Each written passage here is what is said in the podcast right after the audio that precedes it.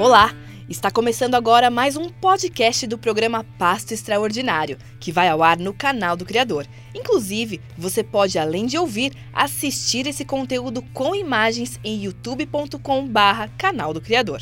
Eu sou a Yael Bonfim e no programa de hoje nós vamos falar sobre soluções para você, pecuarista, otimizar os resultados do rebanho nesse período de seca.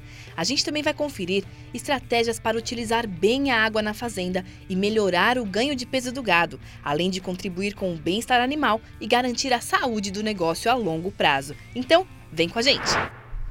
Sustentabilidade, sinergia, socioeconomia, sucesso! Pasto Extraordinário, uma produção do Canal do Criador, a plataforma do canal rural para o pecuarista brasileiro, em parceria com a Corteva AgriScience. Pasto Extraordinário é um projeto multiplataforma, o que significa que, além do programa, nós também temos muito conteúdo em nosso site e redes sociais. Então acesse pastoextraordinário.com.br e confira. E vamos ao nosso primeiro assunto do dia. Todo ano o período de seca chega com diversos desafios para o pecuarista. E agora, em 2022, esses desafios vieram acompanhados também da alta do preço dos insumos. E é sobre esse assunto que a gente vai conversar agora com o Geraldo Rodrigues, da Receita, Consultoria e Planejamento Rural, para pegar com ele algumas dicas aí para os pecuaristas driblarem esses problemas. Olá, Geraldo, seja muito bem-vindo ao Passo Extraordinário. Oi, Ael, é um prazer estar aqui com vocês, muito obrigado pelo convite. Muito obrigada a você, Geraldo, por ter aceito esse, esse convite para participar aqui com a gente. Geraldo, para a gente começar o programa, começar aqui a nossa entrevista, eu queria que você falasse para a gente quais são os principais as principais estratégias que o pecuarista pode adotar para conseguir aí equalizar, equilibrar a alimentação do gado nesse período de seca na fazenda. Então, a gente pode pensar né, na, na, como estratégia é, o fornecimento aí de suplementos é, nutricionais, né, um proteinados, é, alguns oreados, de forma que a gente melhore a performance de ganho de peso dos animais é, na propriedade. Além disso, é, uma outra estratégia é a gente adequar a capacidade de suporte da propriedade. Né? E com relação a isso, a gente vai estar vendendo aí de, é, preferencialmente é, aqueles animais que teoricamente vão ter menor desempenho produtivo, né? Algumas categorias de animais têm é, menor desempenho produtivo. Perfeito, Geraldo. Agora conta para mim um pouquinho sobre a suplementação dos animais, que muitas vezes nessa época acaba sendo aí uh, até mesmo uma coisa que a gente não consegue evitar. Então, com a alta do preço dos insumos, mesmo assim, vale a pena adotar a estratégia da suplementação? Vale a pena, sim. A, é um negócio que a gente tem que fazer é conta, né? As pessoas às vezes não fazem conta, mas a gente consegue estar tá, é, fornecendo esses suplementos, né? E com o ganho de peso dos animais é possível essa conta ser paga, né? Esse investimento ser pago. Outra estratégia para a gente poder minimizar esses custos, né? É a gente alocar os animais dentro da propriedade é, em pastos que ofereçam melhor qualidade nutricional. Então, para determinadas categorias que têm maior exigência nutricional. Perfeito. Geraldo, e qual a dica para quem vai ter que tirar os animais da fazenda, fazer essa venda de animais, como você respondeu aí na primeira pergunta? Qual a dica para eles conseguirem fazer realmente bons negócios nesse momento? Bom, Iá, a gente está aí no momento agora de virada do ciclo pecuário, né? A gente estava vindo com o preço é, de bezerro um pouquinho mais elevado. Esse ano o preço do bezerro ele deu uma recuada, né? O preço do boi gordo ele tinha caído, é, mas já está em uma, evolução, uma, uma, recuperação, né? Constante. Então a gente precisa tirar aqueles animais que nessa época do ano é, vão ter menor resposta produtiva né, para os produtores. É, quem seriam esses animais? A gente tem é o momento agora de selecionar quem são meus melhores animais. Né? Então tem que aproveitar esse momento para dar um limpa na fazenda. O que seria dar esse limpa? A gente realmente tirar os animais que estão fora do padrão que a gente deseja. Esse é o momento para fazer isso. É o momento de estar selecionando nossos melhores animais. Perfeito, Geraldo, perfeito. Agora, para a gente encerrar, eu queria que você falasse para a gente como os cuidados com o pasto durante todo o ano vão acabar fazendo os animais sofrerem, sofrerem menos nesses períodos de estiagem. A maioria dos pecuaristas, é, eles pensam que a seca ela se inicia no momento que parou de chover. Né? Mas a gente tem que pensar que a nossa seca ela começa desde o princípio das chuvas. É, é, tudo que eu fizer durante o período de chuvas vai impactar diretamente no meu resultado para o período de seca. Então, para isso, o que, que a gente precisa fazer? Precisa garantir uma maior oferta né, de, de forragem para o período seco. Como que eu vou conseguir esse maior, é, essa maior oferta de forragem? Eu vou conseguir através do uso de herbicidas, né? A gente precisa deixar os pastos limpos, né, diminuir a competição aí com as plantas daninhas.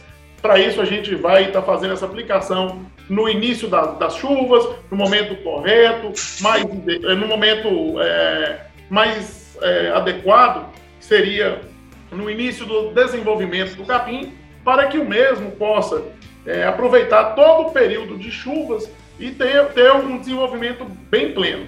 Então, isso é fundamental para que a gente possa chegar no período é, de secas com maior oferta de forragem na propriedade, uma maior capacidade de suporte, onde a gente tem alimento em quantidade e qualidade suficiente que a gente consiga atender aí as, as exigências nutricionais dos nossos animais. Perfeito, Geraldo. Planejamento aí é a resposta para os problemas durante todo o ano, né? Muito obrigada, Geraldo, pela sua participação aqui com a gente. Foi um prazer conversar com você. Ah, muito obrigado pelo convite, muito obrigado aí pela entrevista, viu? A gente fica aqui à disposição é, de todos os pecuaristas. A gente está no norte de Minas, pecuaristas do norte de Minas, do sudoeste da Bahia. É, a gente está aqui para poder tentar ajudar e de todo o Brasil também. Perfeito. Obrigada, Geraldo. Tchau, tchau. Tchau, tchau. E se você aí na fazenda quer saber mais estratégias para manter o gado ganhando peso o ano inteiro, acesse pastoextraordinário.com.br. Além da qualidade das forragens e das estratégias de suplementação, outra coisa que faz toda a diferença para o desempenho dos animais é o consumo adequado de água. Por isso, a nossa equipe foi até a FASU, as Faculdades Associadas de Uberaba, considerada a capital do zebu em Minas Gerais, para conferir de perto e conversar com pesquisadores sobre as melhores soluções em sistemas de pastagem e confinamento para matar a sede do gado. Confira as dicas dos especialistas Arthur Alves Silva, Daniele Matarim e Lívia Magalhães.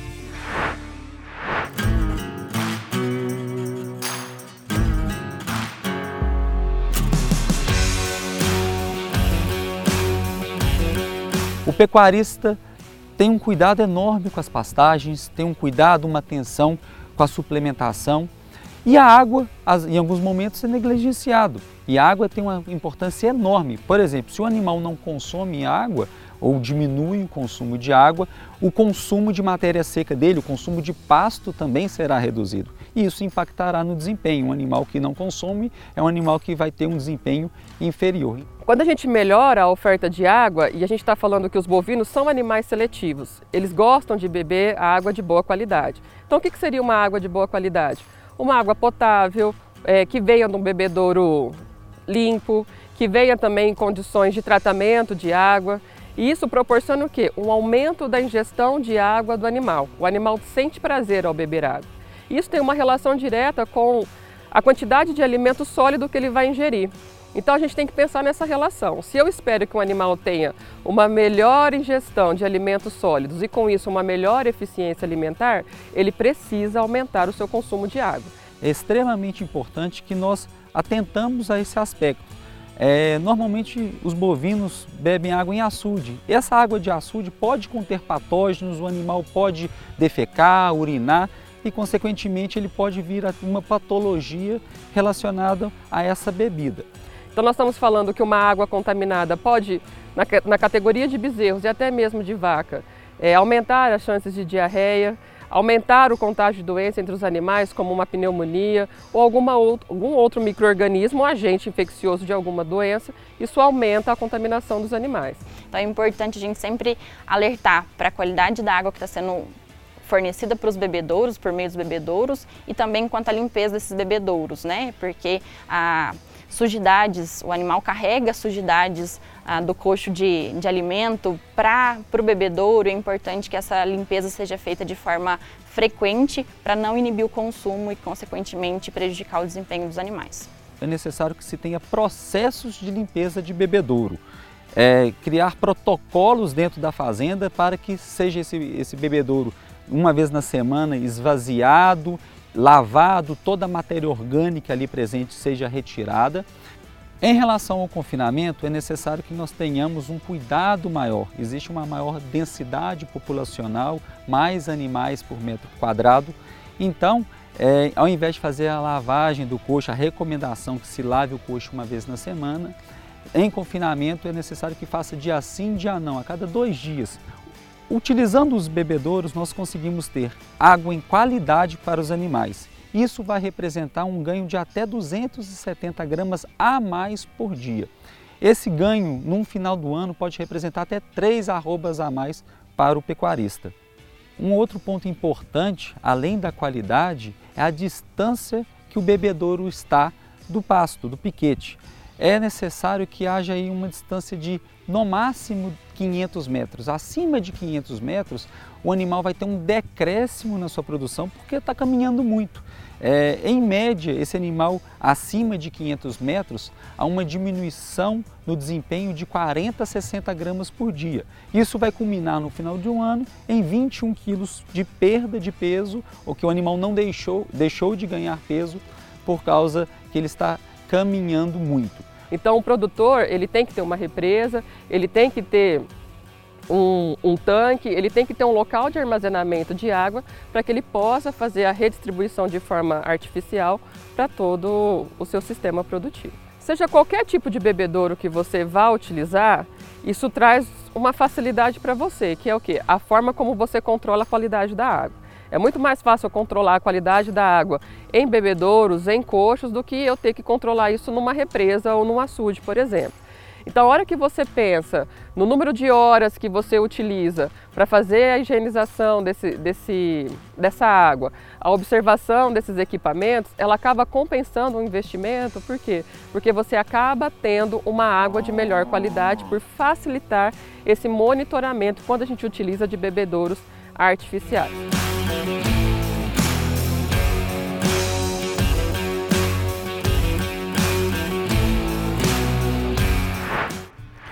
Uau, quanta dica boa, né, pessoal? E agora vamos continuar falando sobre água, mas desta vez com foco na preservação desse recurso tão essencial para o desenvolvimento de qualquer atividade. Cuidar da água e conservar as nascentes na fazenda, além de ser um dever previsto no Código Florestal, também acaba sendo uma estratégia de negócio. Mas quais são as principais práticas para preservar esse recurso tão valioso? Isso quem vai contar pra gente é o Paulo Sérgio da Perena Agronegócios, que já está aqui comigo. Olá, Paulo, muito obrigada por ter aceito o nosso convite para participar aqui do programa. Olá, Lia. Satisfação é a minha. Que isso, satisfação é a nossa de te receber. Paulo, para a gente começar, eu queria que você falasse aí como, como que a preservação de nascentes, a preservação da água na fazenda contribui para ajudar o pecuarista a passar bem por esses períodos de estiagem apoiar todo pecuarista e todo produtor rural, ele é, na sua essência, produtor de proteína vegetal e proteína animal. E para produzir tanto proteína animal quanto vegetal, ele necessita do insumo água. Né? Então, é justamente protegendo as nascentes que no período de diminuição de chuvas ou estiagem, ele vai poder justamente utilizar essa nascente, essa fonte de água, para abastecer, no caso pecuária, para abastecer os açudes, represas e oferecer aos animais para dessedentação. E, no caso, no caso de uma produção agrícola, para abastecer os reservatórios que vão irrigar as culturas. Então, é fundamental que o produtor rural e o pecuarista proteja, assim, as nascentes. Perfeito. E Paulo, partindo aí para a prática, para o dia a dia, né? O que, que o pecuarista precisa fazer para conseguir realmente preservar as nascentes? E ah, é fundamental hoje né, que ele pense em sustentabilidade. E um bom pecuarista, independente se ele é pequeno, médio ou grande, ele tem um projeto pecuário. E é comum também hoje encontrar bons produtores rurais, bons pecuaristas que já dispõem também de um projeto de sustentabilidade. Dentro desse projeto de sustentabilidade, existem programas de manejo de água e conservação. E aí existe um protocolo que, inclusive, nós seguimos esse protocolo. E o primeiro passo, eu, eu posso aqui destacar três passos importantes iniciais que o pecuarista pode e deve fazer. O primeiro deles é identificar e catalogar todos os corpos hídricos e nascentes da sua propriedade rural e imediatamente cercar esses ambientes. No caso de nascentes, ele precisa respeitar uma área mínima, partindo do ponto da nascente, de 50 metros. É o que recomenda a legislação ambiental, a lei ambiental, para que ele realmente tenha uma proteção. Então, o primeiro passo é cercar esse ambiente. O segundo é florestar esse ambiente, ou seja, plantar mudas de espécies nativas, preferencialmente também espécies nativas frutíferas, para que os frutos possam alimentar a ave fauna, e ele então proteger com florestamento esse ponto de água, comumente chamado também de olho d'água. E um terceiro aspecto muito importante, que vem avançando a passos largos Brasil afora, é canalizar essa água que sai da nascente, ou então, se for reservatório, bombear essa água e canalizar, oferecer em coxos e bebedouros para o seu plantel, para os seus animais. Ótimo. E essas ações conservacionistas, elas contribuem também para agregar valor à carne e também para melhorar a imagem do setor junto ao consumidor final, não é mesmo, Paulo? Com certeza. É cada vez comum, né? Os produtores, os consumidores conscientes, eles estão procurando saber onde está sendo produzido e como está sendo produzido o alimento que eles consomem. E isso o, o consumidor precisa saber e o produtor precisa informar. E eu queria que você falasse um pouquinho também sobre os pagamentos por serviços ambientais, é, que são uma prática que a gente vem ouvindo falar bastante né, atualmente, só que a gente queria saber se você sabe de algum uh, projeto específico para a preservação de água neste sentido, de pagamento por serviços ambientais. Correto. O, o pagamentos por serviços ambientais, ou comumente chamados de PSA, já, graças a Deus, é um, um, um comum no nosso país. Precisa, sim, crescer um pouco mais, mas já é uma realidade. E para mostrar essa realidade aqui no, no, programa, eu vou trazer dois exemplos práticos que eu acompanho em dois extremos do nosso imenso e rico país.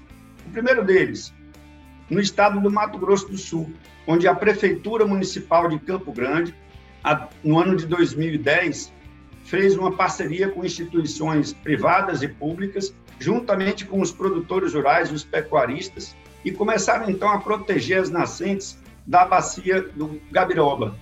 Ou seja, isso eles conseguiram proteger várias nascentes numa área total de 63 mil hectares. Isso é extremamente significativo. É o envolvimento dos produtores, dos pecuaristas, protegendo o meio ambiente, protegendo áreas de proteção permanente, áreas de reserva legal e também áreas produtivas, com conservação de pasto, manejo integrado de pragas, né? uso de terraceamento. E com isso, elas conseguiram proteger mais de 400 nascentes no Vale do Pratigi. Então, hoje, os produtores rurais recebem recursos financeiros dessa instituição para proteger essas nascentes. Esses são dois casos práticos que já estão acontecendo no nosso país. Paralelo a isso, nós temos o programa Plataforma S da Corteva, que ele também tem o PSA, mas não financeiro. O pecuarista que aceita esse programa Plataforma S, ele recebe todo um pacote desde o momento da consultoria para identificar as suas nascentes até o momento de os insumos para proteger aquela nascente.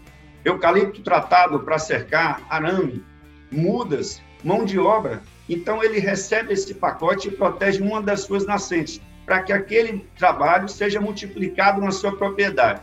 Aí é classificado como pagamentos por serviços ambientais não financeiros, porque a Corteva não entrega dinheiro, mas entrega todo o insumo necessário, inclusive com consultoria. Tá ótimo, Paulo. Muito obrigada por essas informações. É muito bom saber que realmente é, os pagamentos por serviços ambientais, os incentivos para quem preserva, para quem conserva, realmente já são realidade aqui em diversos lugares do Brasil. Muito obrigada pela sua participação, Paulo. Eu que agradeço. Um abraço. Gente, e como o Paulo comentou, a plataforma S é um projeto da Corteva AgriScience que reúne diversas ações de incentivo à conservação ambiental.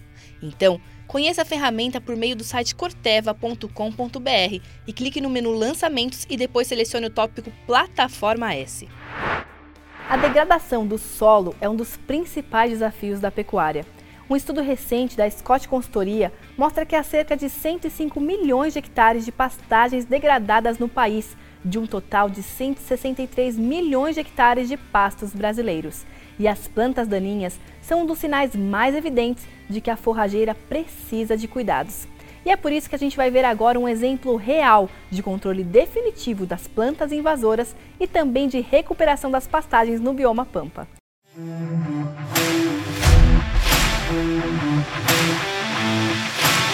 Pastagem produtiva é pastagem sem plantas daninhas.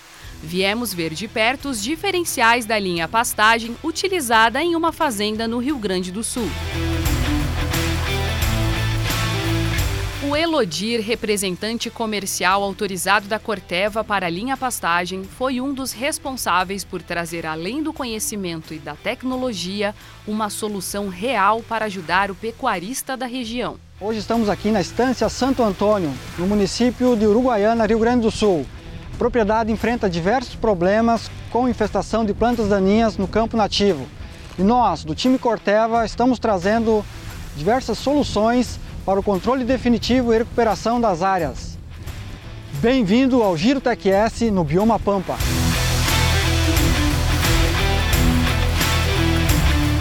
A tecnologia XTS está revolucionando a pecuária no Bioma Pampa não tínhamos controle eficiente em plantas daninhas lenhosas e semilenhosas características aqui da região. Com o suporte do time de agronomia, realizamos anualmente diversos protocolos com o objetivo de adequar as nossas tecnologias para a realidade do pecuarista gaúcho e do bioma pampa. Nesta área, utilizamos a tecnologia XTS, com uma formulação inovadora, exclusiva, faixa verde e amplo aspecto de controle. Nesta área, tivemos um controle eficiente de mais de 90%, Antes, o pecuarista utilizava controle paliativo, sem eficiência. E agora, a tecnologia XTS trouxe uma solução efetiva e definitiva para demandas antigas do pecuarista gaúcho e do bioma pampa. Junto com a tecnologia utilizada, Edmilson auxiliou com seu conhecimento técnico e explica a campo os parâmetros de aplicação. Estamos aqui no bioma Pampa, onde temos a presença de plantas daninhas de difícil controle. Desta forma, não podemos descuidar dos parâmetros de aplicação. E quais são esses parâmetros? Primeiro, a qualidade da água. Devemos adequar o pH com a adição de adjuvantes e a utilização de óleo mineral. Segundo parâmetro, condições ambientais. Devemos ficar atento à temperatura entre 18 e 30 graus, umidade relativa do ar acima de 55% e vento com 3 a 10 km por hora. Uma atitude que traz resultados para o presente e também para o futuro uma pecuária ainda mais sustentável. Observamos o comparativo da testemunha com a área tratada, um grande incremento com a utilização da tecnologia Ultra S, conforme a amostragem da área tratada com a testemunha, observamos mais de 30% de incremento da carga animal, além de melhorar o manejo com os animais na fazenda.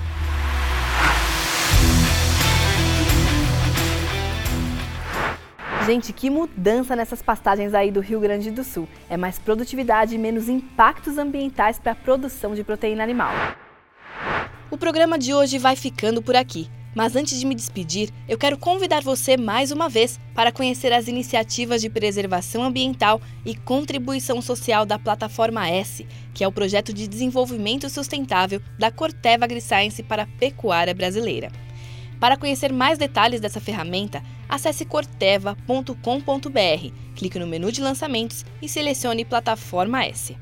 Eu também quero te convidar a permanecer conectado com a gente por meio do nosso Instagram, que é o Pasto Extraordinário, e também do nosso site, pastoextraordinário.com.br. Por lá, nós temos informações sempre atualizadas sobre o mercado, cotações, tendências, tecnologias e sustentabilidade para a pecuária. Muito obrigada pela sua companhia e a gente se vê no próximo programa. Até lá. Tchau, tchau. Sustentabilidade, sinergia, socioeconomia, sucesso, paz extraordinário. Oferecimento Corteva AgriScience.